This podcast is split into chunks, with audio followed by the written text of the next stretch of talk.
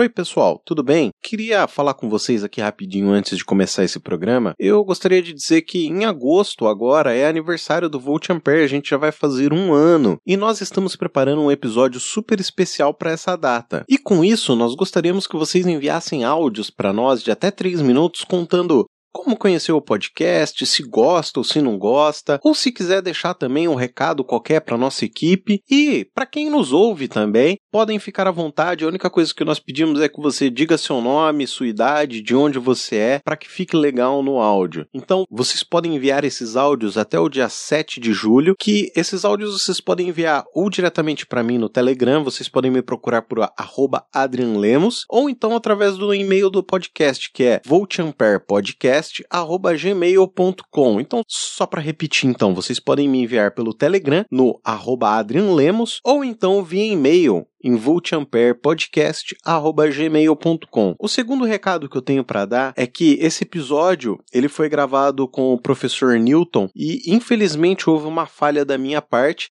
que eu acabei não colocando para gravar o backup e infelizmente nós perdemos a gravação total que foi feita localmente pelo professor Newton Sebraga. Mas graças ao milagroso assessor do professor, o Renato Paiotti, que ele não participou diretamente da gravação falando, mas ele estava ali nos bastidores junto conosco, ele conseguiu entregar pra gente um áudio backup que ele estava fazendo e com isso nós conseguimos efetuar esse programa que ficou com excelente conteúdo. Vocês inclusive vão notar que em diversos momentos tem alguns sons de fundo. Isso é porque o professor mora em uma região de aeroporto. E com isso, por diversas vezes passa o avião e vocês vão notar esse som que nós não conseguimos retirar na edição. O professor também, ele achou que a gravação era pro YouTube. Então, por diversos momentos vocês vão perceber que ele tenta mostrar alguma coisa. Mas nós esperamos que vocês gostem do conteúdo porque para mim foi uma honra muito grande poder ter falado com o professor Newton ele é uma pessoa que, para mim, foi uma inspiração muito grande na eletrônica. Eu, eu já consumi muito conteúdo dele, então eu sei que a qualidade não ficou excelente como vocês merecem, mas o conteúdo é muito bom. Então eu espero que vocês gostem. Fiquem aí com o episódio.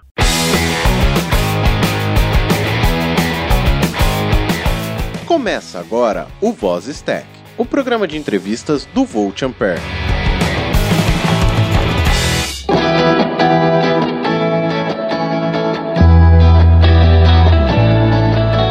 Olá, seja bem-vindo a mais um Voz Stack. Meu nome é Adrian Lemos e eu estou aqui com ele, Roger Manrique. Olá, pessoal. E no dia de hoje a gente tá com uma pessoa mais do que ilustre. Cara, para mim é uma honra inenarrável de ter essa pessoa aqui com a gente. Newton Sebraga, seja muito bem-vindo, Newton. Dê um olá para nossa audiência. Olá, pessoal. É um prazer estar aí com vocês, o Adria, e vamos falar um pouco de tecnologia, vamos falar de eletrônica. É isso aí, para quem não conhece o Newton Sebraga, acho que, oh, Roger, para quem tem mais de 25 anos, sabe quem é Newton Sebraga, né? Para qualquer pessoa que já pegou um diodo na mão, conhece Newton Sebraga, cara. É impossível não ter passado por pelo menos um artigo do professor Newton, seja numa revista saber eletrônica, seja num, num, circuitinho que baixou da internet. O professor Newton é onipresente praticamente na eletrônica brasileira. Bom, aqui no Voz Stack nós somos um programa para falar sobre realmente as pessoas, falar da carreira dela. Então, nós trazemos as pessoas, fazemos a entrevista e a gente quer tentar traçar como que é o perfil dos profissionais dessa nossa área, que é a área da eletrônica. O Roger, ele é engenheiro eletricista. Eu sou técnico, mas trabalhei mais como engenheiro, sem diploma, mas trabalhei bastante, vários anos assim como engenheiro. Mas a gente tá aqui realmente para poder traçar esse perfil, conversar, uma coisa bem descontraída mesmo e vendo como que a conversa vai levar a gente até os dias de hoje, vamos dizer assim, né? Como que foi a infância do professor professor Newton Sebraga, como que era o pequeno Newton? Eu vivi num ambiente de escola. Meu pai era professor, minha mãe é professora, todos os meus tios professores, meu avô, meu avô professor, minha avó professora. Então eu vivi no meio de livros. E quando eu era pequeno, certo, aos 11 anos de idade, já ganhei um, um, livro de eletricidade naquela época. Até é bem interessante porque eu já coloquei esse livro na internet e eu tenho esse livro até hoje, que eu guardo com muito carinho, porque eu vou qualquer hora, escaneá-lo e disponibilizar para vocês o brincadeiras, experiências e passatempos com eletricidade. Isso foi que me despertou interesse. E aí, é lógico, apoiada pelos meus familiares, eu comecei a fazer experiências, comecei a comprar revistas técnicas, livros técnicos e acabei seguindo carreira. Uhum certo? No ginásio eu já montava coisas, no colégio eu já montava coisas, e quando eu fui para a faculdade, é lógico, eu já fui sabendo muita coisa. Uhum. E aí, desde então, eu não parei. Então, são mais de eh, 60 anos que eu mexo com eletricidade e eletrônica e a gente sempre esteve no meio eh, desse mundo da eletrônica. Os meus colegas, muitos hoje são engenheiros aposentados. Uhum e tivemos, tive muitos companheiros que seguiram a carreira. Então foi assim a minha infância. Uma infância dentro já do meio técnico, já mexendo com eletricidade com eletrônica. Eu tinha o meu laboratório com 11, 12 anos, já tinha um quartinho no fundo da minha casa em que eu acumulava as coisas que eu montava. E você já ia nas lojas de eletrônica comprar componente, comprar resistor, diodo, transistor para fazer as montagens eletrônicas? é, eu estou fazendo um artigo agora que deve sair no meu site logo, que é a Santa Ifigênia dos anos 60. Nossa, que sonho é, esse lugar! Que eu frequentei, né? então eu saía de casa, eu morava na P Penha, então a gente pegava o ônibus né, uhum. até o Lago São Bento, né, e ali a gente ia a pé pela Santa Ifigênia e frequentava aquelas lojas antigas, né, muitas delas até hoje tem, uhum. para comprar diodos, resistores. E tem até uma história interessante que quando eu comprei o meu primeiro transistor, novidade naquela época. Então eu anuncio no jornal que uma empresa chamada Cisco, francesa, começou a vender transistor. E lá vou eu, com o dinheiro economizado, comprar um transistor. E eu comprei o 2N 35. Eu tenho até um exemplar desse transistor hoje. Foi um dos primeiros transistores eh, comerciais do certo. mundo. Eh, era equivalente ao CK722. Então eu fui na Santa lá na, comprar o transistor e ele vinha numa caixinha. Certo. E era, como era novidade, o transistor vinha na caixinha com uma bula hum. que ensinava a usar.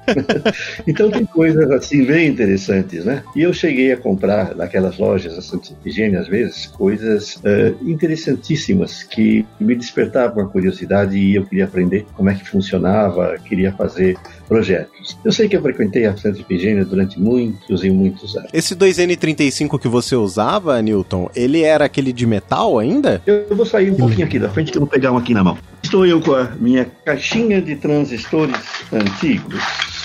E eu deixo encontrar aqui nela o tal do 2N é, um minutinho só. Eu tenho aqui, é um semelhante, invólucro semelhante, e tenho aqui o CK722, também invólucro metálico.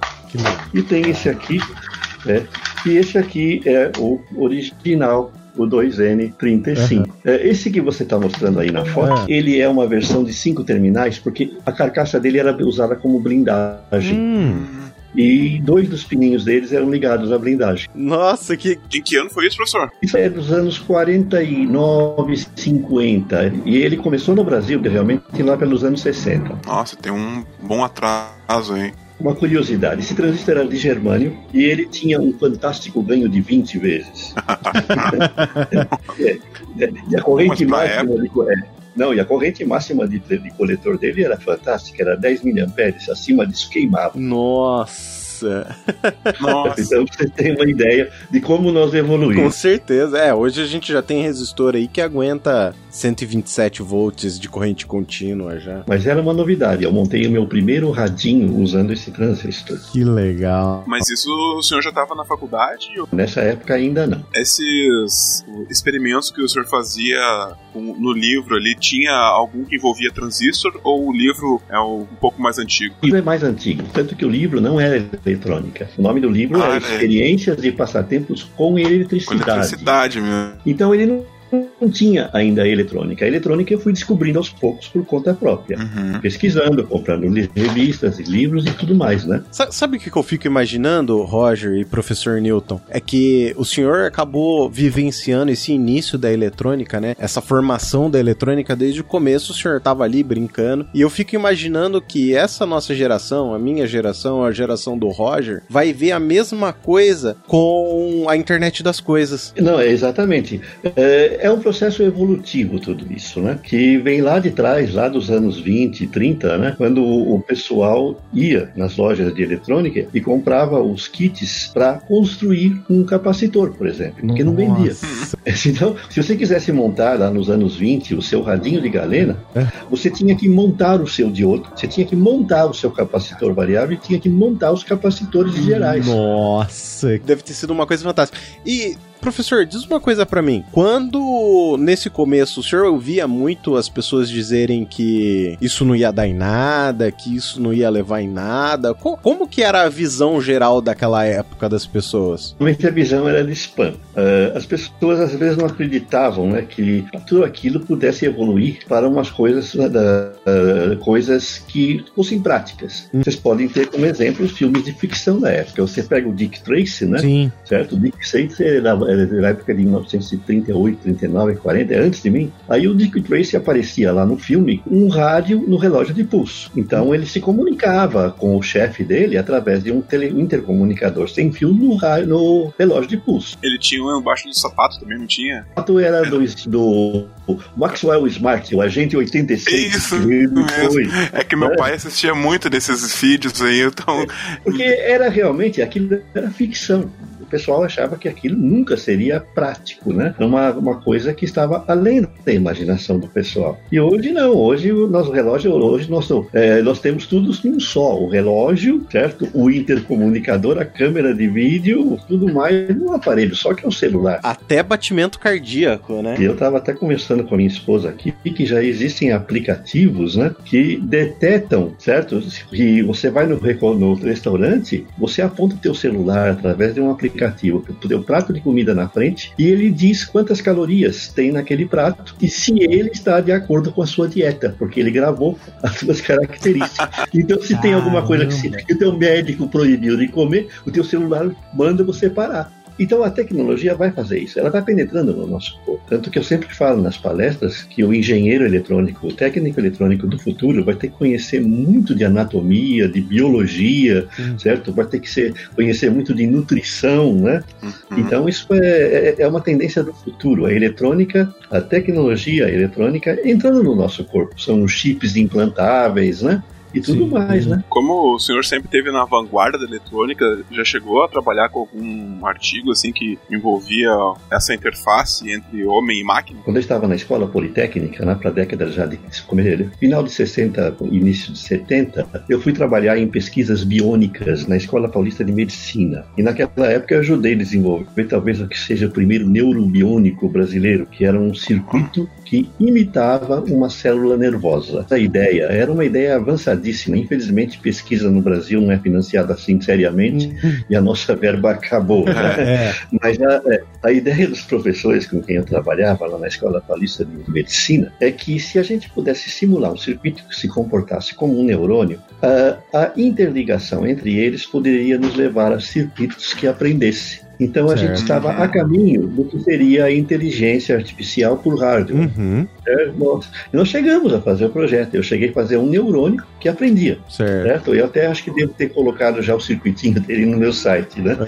Mas hoje é o que a gente chama de lógica difusa, né? A lógica fuse que dá a inteligência artificial aos dispositivos. Né? Que legal. Isso é muito legal, viu? E como foi, professor, o seu primeiro emprego? Assim, o seu primeiro emprego, o senhor já foi trabalhar com essa área de elétrica, eletrônica, ou o senhor foi trabalhar com outras coisas? Ah, o meu primeiro emprego, na realidade, foi como professor. Certo. Eu dava aula de física, uhum. dava aula de matemática e cheguei a dar aula de algumas outras disciplinas, como inglês, cheguei a dar aula de geografia também, né? Legal. né? Mas depois eu, eu me, me, desenvolvi, assim, como professor, muito mais na área de física e na área de eletrônica. Uhum. Então, depois de, depois de um emprego como professor da área de física, eu acabei uh, tendo meu primeiro emprego como professor de eletrônica e comecei a trabalhar também num jornal de eletrônica que saía. É interessante, esse jornal é da década de 60 já, Uhum. Chamava-se A Eletrônica em Foco, que foi justamente onde eu publiquei meus primeiros artigos. Né? Esse jornal ele era é, é, distribuído pelo correio. Você se inscrevia uhum. e recebia em casa todo mês uma edição.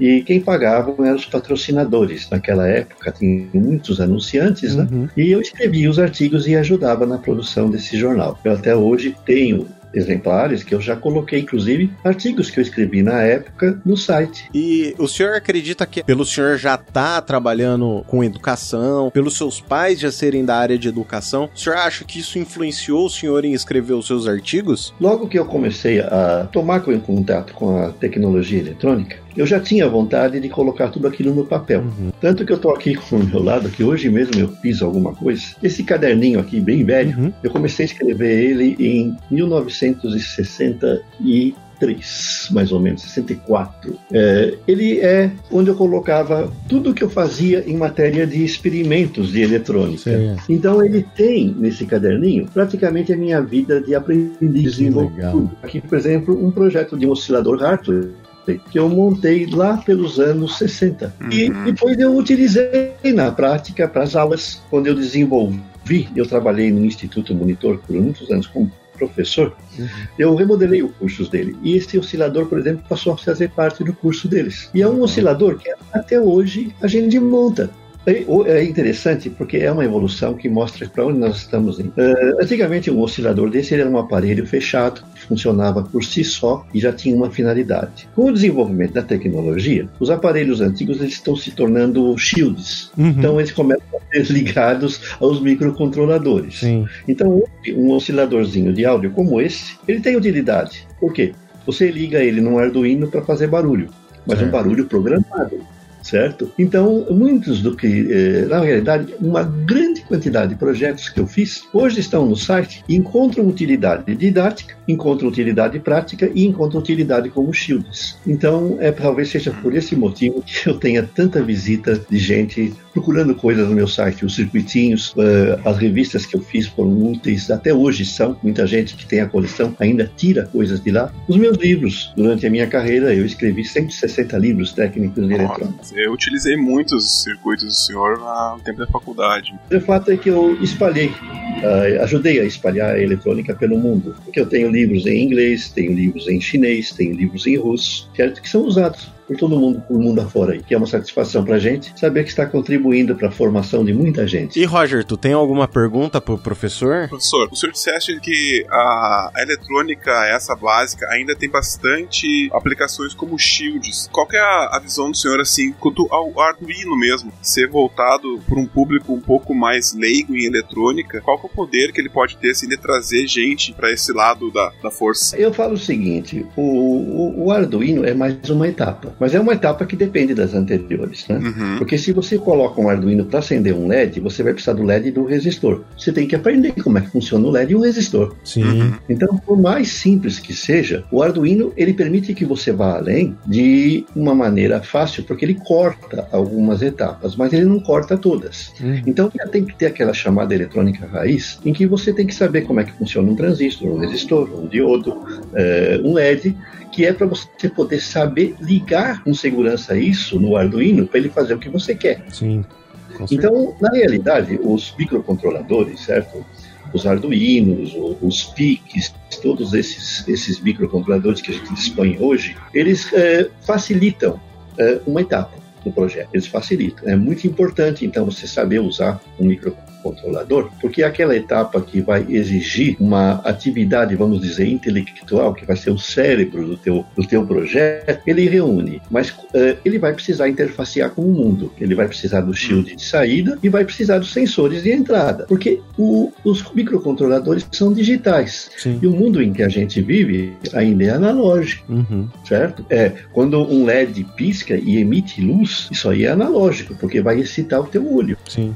Quando você fala no microfone e digitaliza o som, a tua voz que sai da tua boca é analógica. Então você precisa saber essa eletrônica raiz. Uhum. Você tem que ter os fundamentos. Com certeza. Você pode usar mecanicamente o, o Arduino, como fazem muitas escolas aí. Vamos acender um LED. Mas se você perguntar como é que funciona o LED e o resistor, o, a pessoa que fez aquilo não sabe dizer. Sim. Sim. Polarizar o LED ao contrário e não ligar, o pessoal às vezes nem sabe, acha que está queimado mesmo. É. Exatamente. É, e indo além, né? Se você uh, observar, isso aí vem de longe, certo? A eletrônica ela é feita por etapas, que você cada vez vai tendo mais coisa com que trabalhar. E nós estamos na etapa do microcontrolador. É, o, o que eu vejo assim é que muitos projetos que eu. Quer dizer, muitos não. Mas alguns projetos de, de Arduino, eles são facilmente substituíveis, às vezes por um 555 e um punhado de capacitor e, e resistor. Com certeza. É, então o cara acaba utilizando ali porque ele não conhece o 555, não sabe polarizar um,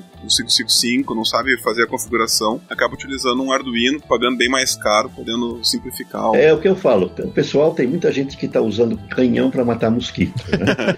é, então você pode ter aquelas funções é, simples. Não precisa o microcontrolador. Como você falou, se você tem que fazer um pisca-pisca de LED, você usa um 555. Sirene, você usa o 4093. Uhum. Se você quer acionar, certo, 10 LEDs em sequência, você não precisa colocar um Arduino, você põe um 4017. Sim e vai daí para frente. Então, é, o que está acontecendo é que estão sendo esquecidos em alguns momentos aqueles circuitos de, que mais simples que eles podem ser usados nesses casos. E já se pensa em fazer tudo com o Arduino. Mesma coisa, você tem o um canhão, mas a tua tarefa é matar um mosquito. Sim. Então você pode ter uma solução mais simples. E professor, entrando agora nessa seara de microcontroladores, quando que foi o seu primeiro contato com o microcontrolador? E qual foi o primeiro microcontrolador que o senhor teve contato também? É, olha, 80. Né? é, eu, eu, aprendi realmente. Eu falo que Z80 tem aplicação até hoje, professor. Gente, ainda é interessante. O meu primeiro computador era baseado em Z80, no MSX. Exatamente. Agora, computador mesmo, eu aprendi a, a programar num barra 360 da escola Politécnico, uhum. que é aquele computador gigantesco que usa, fica instalado dentro de uma sala e a gente programava, programava com cartão Olerite à mão o programa depois ia para uma perfuradora de cartões e que enfiava nele aí ele resolvia o problema. Então esse foi meu primeiro contato lá no final da década de 60 com o, o barra 360. Depois eu tive MSX, eu tive CP200, CP400 e todos aqueles antigos computadores que foram evoluindo até chegar ao uso do microcontrolador e eu trabalhava com um é, PC 286 aquele que tinha monitor de fósforo verde. Uhum. É, cheguei a trabalhar com XT e coisas desse tipo. Mas a, a história dos do, do seus 80 lá, daí na época, então foi o primeiro microprocessador. Como é que fazia a programação do, do Z80? É, a gente tinha o suporte, o encaixe, uma, uma placa com um soquete. Você encaixava o microcontrolador na placa, tinha uma alavanquinha para prender muito bem os pinos, né? E você ia programando linha a linha através de chavinhas. Punha Nossa. o código binário, passava para o seguinte, chavinha, código binário para o seguinte. E isso fazia isso numa EPROM, daquelas que você apagava depois com luz ultravioleta. Uhum. Né? Aí você programava ele dessa maneira. Certo? É, se, se, errasse uma linha, tinha que apagar ou dava para voltar ali? É, era o programa inteiro. Nossa. Não, é que naquele tempo também, você falou aí no modem 256k de internet, né? Eu vou te contar uma historinha que uma vez eu estava trabalhando lá e o professor Zucco da Escola Politécnica, que é um dos maiores eletrônicos do Brasil, ele me ligou falou, Newton, vem cá aqui na Politécnica, porque o governo americano está com uma rede de, de troca de dados chamada ARPANET, em que os professores e pesquisadores vão ter que poder trocar informações através da ligação telefônica. Que legal. Eu gostaria, eu estou, estamos, a USP foi escolhida no Brasil para fazer parte do projeto. E eu gostaria, estou selecionando algumas pessoas para ajudar a testar essa rede. O senhor gostaria de fazer a parte? Eu falei, é lógico. E aí ele mandou que eu fosse na rua Santa Efigênia e comprassem um modem da US Robotics, fantástico, porque ele tinha 64K de velocidade? A gente liga. Aí eu liguei esse modem na minha televisão, liguei no meu CP200 que eu tinha, a televisão era um monitor, uhum. e eu uhum. fiz o meu primeiro contato com aquilo que alguns meses depois se tornou a internet. Então eu ajudei a testar, assim, vamos dizer, juntamente com o pessoal lá da Poli, as primeiras conexões de dados, né? Naquele tempo não existia, vamos dizer, os provedores, né? Hum. Era, era, existia a Mandic, não sei se vocês estavam lembrando, que estava começando a é, formar naquela época é, que era o provedor de acesso. Né? Uhum. É, é, histórico isso, né? A gente saber que participou dessa, desse mundo, né? Sim. De uma internet ainda nascendo. E diz uma coisa para mim, professor. O que, que o senhor pensou a primeira vez que o senhor viu um microcontrolador? Olha, eu vou ser franco para você inteira. Eu sempre fui fã muito mais da eletrônica analógica do que digital. É, então o meu forte realmente é analógico. Uhum. Mas eu gosto da digital. Quando eu vi os primeiros microcontroladores, quando uh, se lançou aqui a RCA e a Texas lançaram uh, as séries TTLs e CMOS, circuitos integrados, uhum. eu vi um futuro muito grande para aquilo. Porque eu já estava trabalhando nessa época com a lógica Fuse lá na Escola Paulista de Medicina. Uhum. Aquilo a possibilidade de se ter o processamento né, uhum. de dados né, que levasse a aplicações que a eletrônica analógica sozinha não conseguiria. Um dos microcontroladores, né? Hoje eu estou até mudando um pouquinho de ideia. Você sabe que é, o, o, ser humano é analógico, o mundo que nós vivemos é analógico. Uhum. E está se pensando em fazer tudo digital. Então, está havendo, inclusive, uma observação de que, em muitos casos, a computação analógica ela é muito mais vantajosa que a digital. E já existem alguns movimentos mundiais, inclusive, para se ter um desenvolvimento maior de chips de computação analógica. Né? É, vocês podem ficar uh, tranquilos porque eu estou preparando um curso que é uma introdução à computação analógica que deve sair no site até o final do ano. Ensinar vocês a construírem um computador analógico, que foi talvez o meu primeiro computador que eu mesmo montei lá nos anos 70, que eu tenho até hoje aqui comigo. Que legal. E professor, diz uma coisa para mim, como foi estar na presença do Von Braun? É, olha, eu tive a satisfação de conhecer o Von Braun. Eu me lembro, eu já falei isso talvez numa outra entrevista, que eu estava na escola da Politécnica e entrou o meu professor, naquela época tinha dois professores famosíssimos, Jorge Giacalia e José Goldenberg, que entraram lá com um alemão altão e estava junto com uma moça que depois nós ficamos sabendo que era filha dele, e ele virou para a classe assim, certo? Interrompeu a aula, virou para a classe e falou: Este é Werner von Braun. Né? Uhum. Ele está aqui porque ele está recrutando gente aqui da Pori para ajudar a fazer os cálculos para colocar o homem na Lua. Porque naquela época Sim. os computadores não tinham capacidade nem confiabilidade suficiente para fazer todos os Sim. cálculos necessários Sim. ao projeto Apollo. Com certeza. Então os cálculos, é, os cálculos eram feitos pelos computadores e os recrutas lá, que eram estudantes universitários do mundo inteiro, conferiam os cálculos um um. Tinha que conferir um por um. Eu imagino, né? Tanto que ele teve que sair pelo mundo recrutando gente, né? Imagina. Eu não fui na época, né? Mas o, o rapaz que estava do meu lado se entusiasmou e foi. Hoje, eu, o último contato que eu tive com ele, ele se apresentou como engenheiro da NASA lá nos Estados Unidos. Deve, deve ter sido para ele, deve ter sido uma experiência fantástica ter vivenciado tudo isso de perto, né? Ele até teve um caso, foi assim, bastante interessante, porque ele, perguntaram quem queria e ele levantou a mão. Ele perguntou em que cidade que eu vou trabalhar. Aí ele deu um nome, era uma cidade lá do, do estado de Massachusetts, né? Ele falou, pô, é a cidade que mora meu pai, eu vou. Nossa. o pai dele tinha separado da esposa, né, é. a mãe dele, tinha ido morar lá. Eu falei, eu vou, eu moro, vou morar com meu pai. que... Então ele foi. Ele foi. Que coincidência fantástica. Tudo, tudo, tudo, é, tava tudo com as coisas, com a, a faca e o queijo na Sim, mão. É, tá... Então ele, é, ele, acabou indo, né? Que legal. É uma história interessante que a gente conta. Sim, e, e, além da eletrônica, professor, o que mais, assim, que o senhor acaba gostando e estudando desde então? Porque eu acredito que o senhor nunca parou de estudar na sua vida, né? Ah, não. Eu, eu compro livros de tudo quanto é assunto que me interessa constantemente, né? Eu sou o fã da, certo, da, da, da Amazon da Amazon, da estante virtual.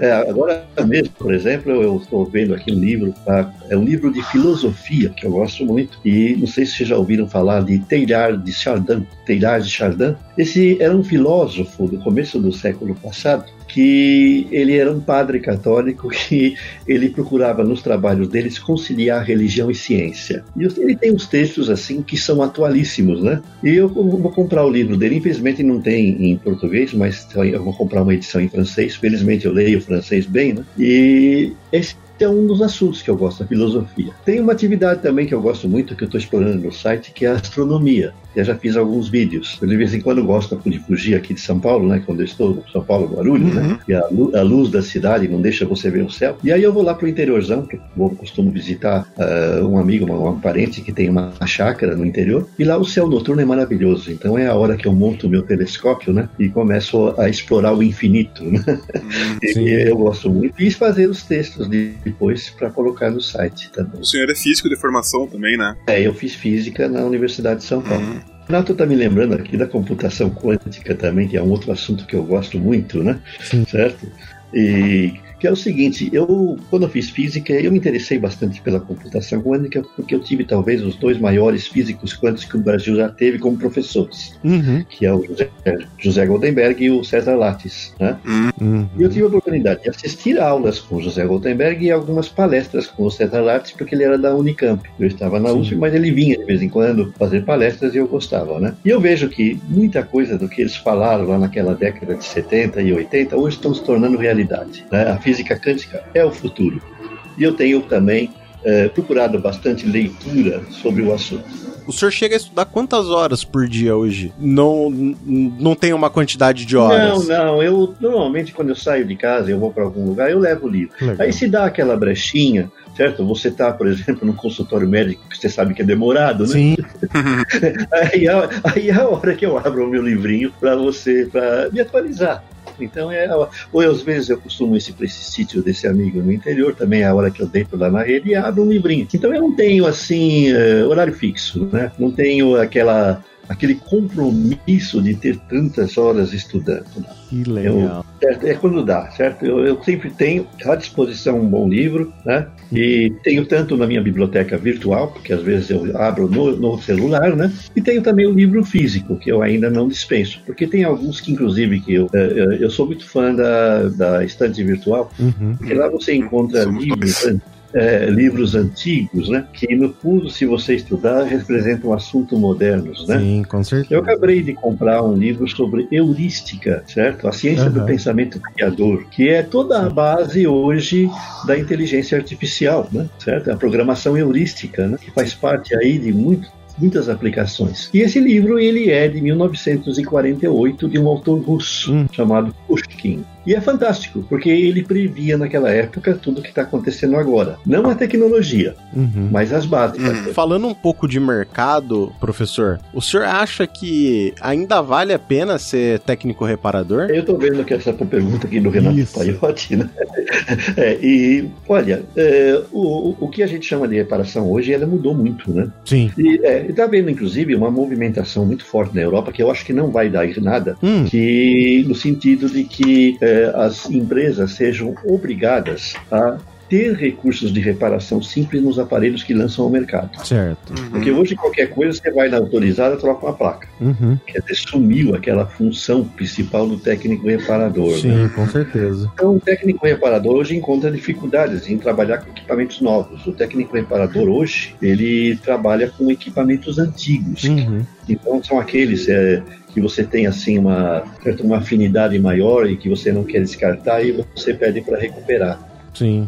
E para os Sim. novos existe a dificuldade. Até por causa da extrema miniaturização também, né? Pega uma placa mais antiga dessa daí, eu pego um rádio relógio da década de 80, era praticamente soldado à mão aquelas componentes e hoje em dia Sim. tem um, um resistor SMD. Não, é, é Você certeza. pega o MA 1026, lembra dele, né? Aquele relógio de mostrador vermelho, que era um módulo. Nossa.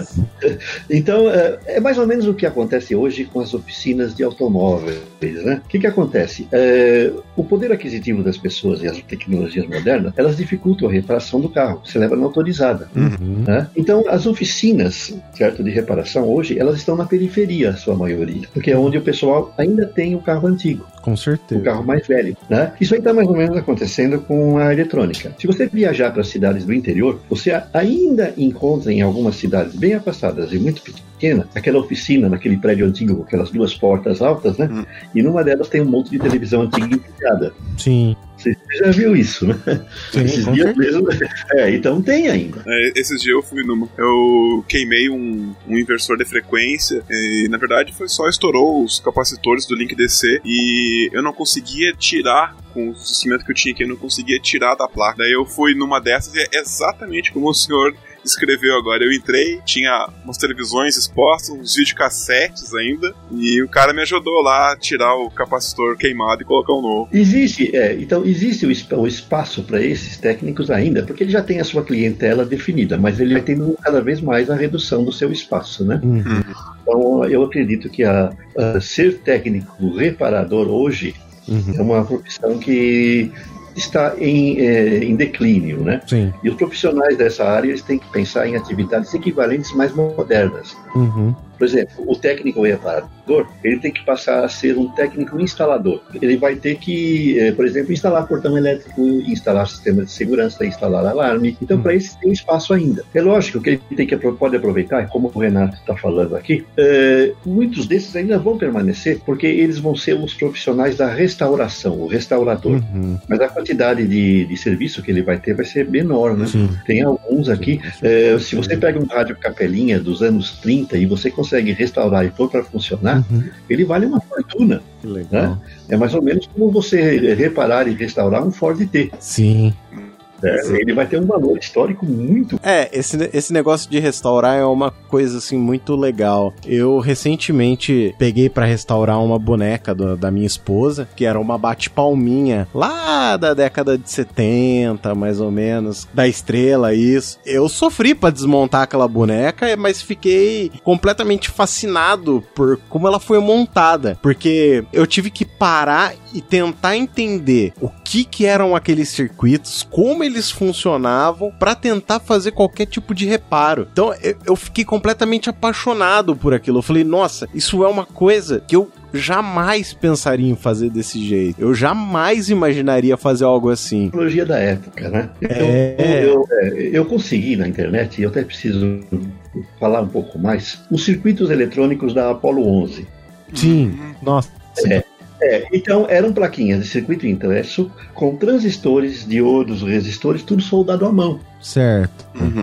E aqueles resistores grandões, né, de, de, de 1 watt, transistores com encapsulamento metálico aí, que nem o 230, 235 que você tem, nós falamos, né? Uhum. Eu estava comentando, olha, Renato, se eu soubesse que a Apollo era desse jeito, eh, se a tecnologia, eu falei para ele, se, se, a tecnologia eletrônica do meu carro fosse essa, eu não teria confiança em andar no meu carro.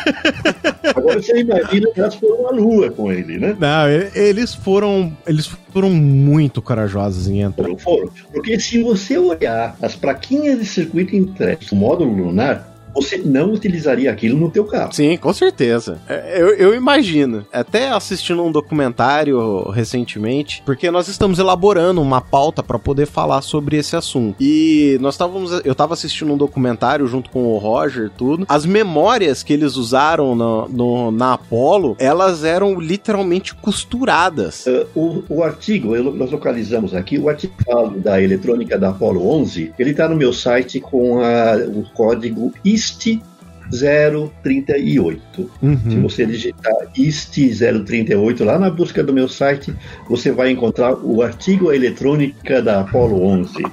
Para quem gosta de viver o passado, então olha aí. Olha só. Mais uma coisinha sobre a Apollo. Eu assisti a descida do, da Apollo, vocês sabem como? Como? Não faço ideia. É, na época não tinha TV satélite digital, não era TV analógica, Sim. né? Uhum. Sim. É, e não tinha transmissão de um continente para outro, quanto mais da Lua, né? É, aí a embaixada americana, é, o consulado americano lá na Avenida Paulista colocou uma televisão lá no salão principal deles e convidou as pessoas ligadas ao assunto para ver a transmissão da descida do Homem na Lua. E eu estava lá, certo? Lá no salãozinho, é, no consulado americano, lá na Avenida Paulista. Naquela época já tinha negacionista, professor? Ah, tinha, sim. é, é, eu acho que tem gente que até hoje não acredita que isso aconteceu. Isso, é o que mais tem na internet.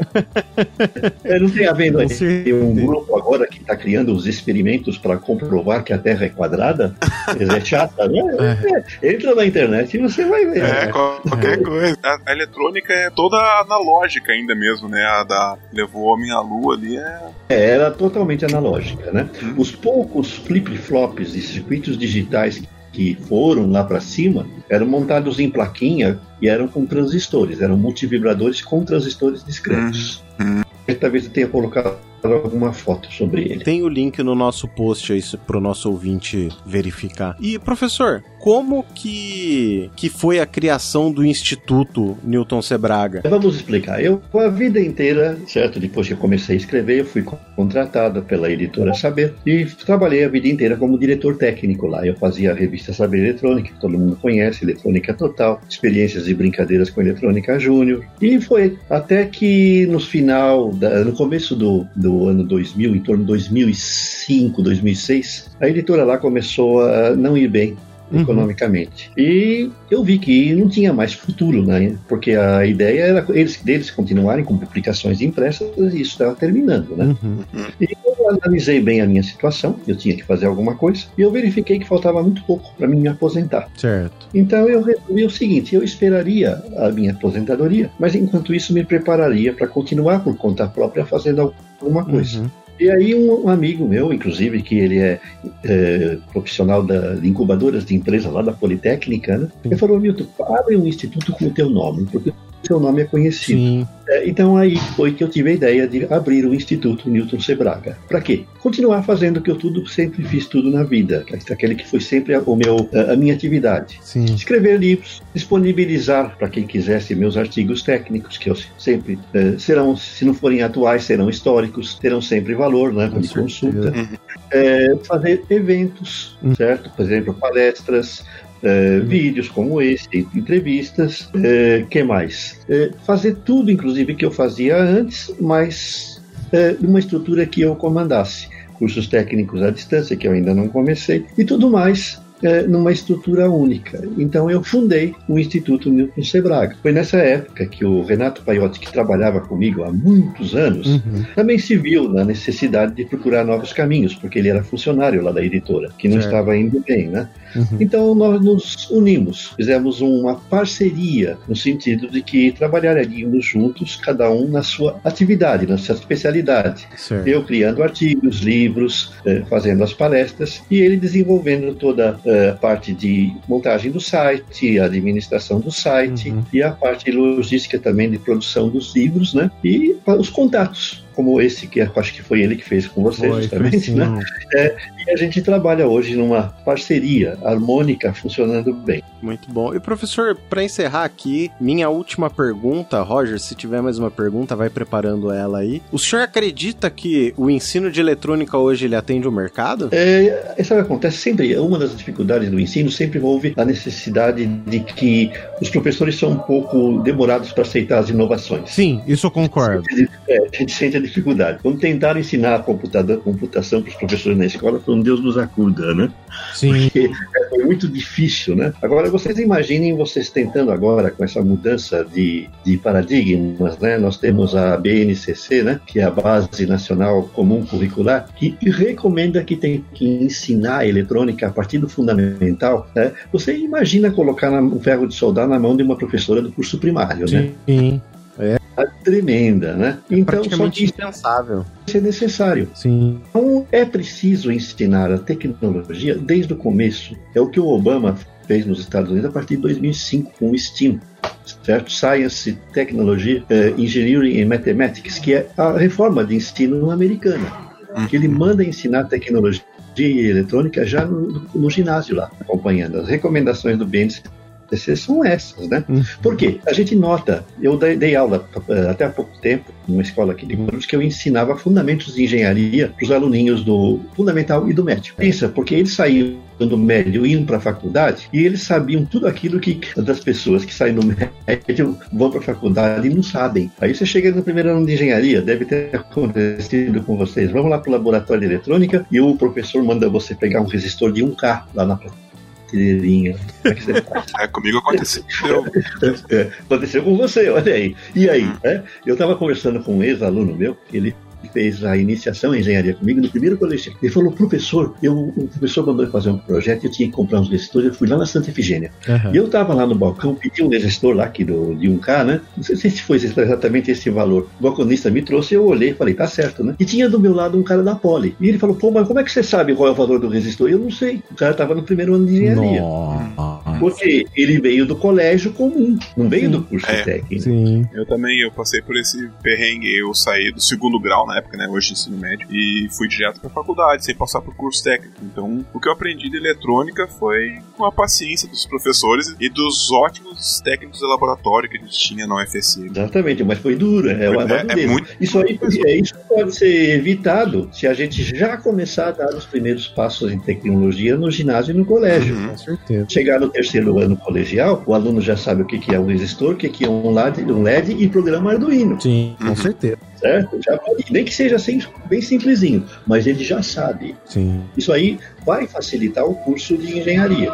É importante a gente chegar num ponto em que a eletrônica, né, ela se torne uma matéria necessária, certo? Eu tenho aqui uma coisa histórica, não é do meu tempo não, não é do anterior. Eu tenho o um livro do curso de física do Colégio Dom Pedro II do Rio de Janeiro, uhum. do ano de 1901 a idade disso. Como é que era naquela época? O aluno terminava o curso de física do ensino médio no ponto em que a tecnologia estava naquela época. Era o rádio e o telégrafo e o telefone. Então ela estava atualizada. Uhum. Hoje, o curso de física nosso termina a parte de física com ponte de Weststone, resistores e vai às vezes um pouquinho mais em algumas escolas com o conceito de diodo. Uhum. Mas ele está mil anos atrás das necessidades do que é eletrônica para você entrar num curso superior.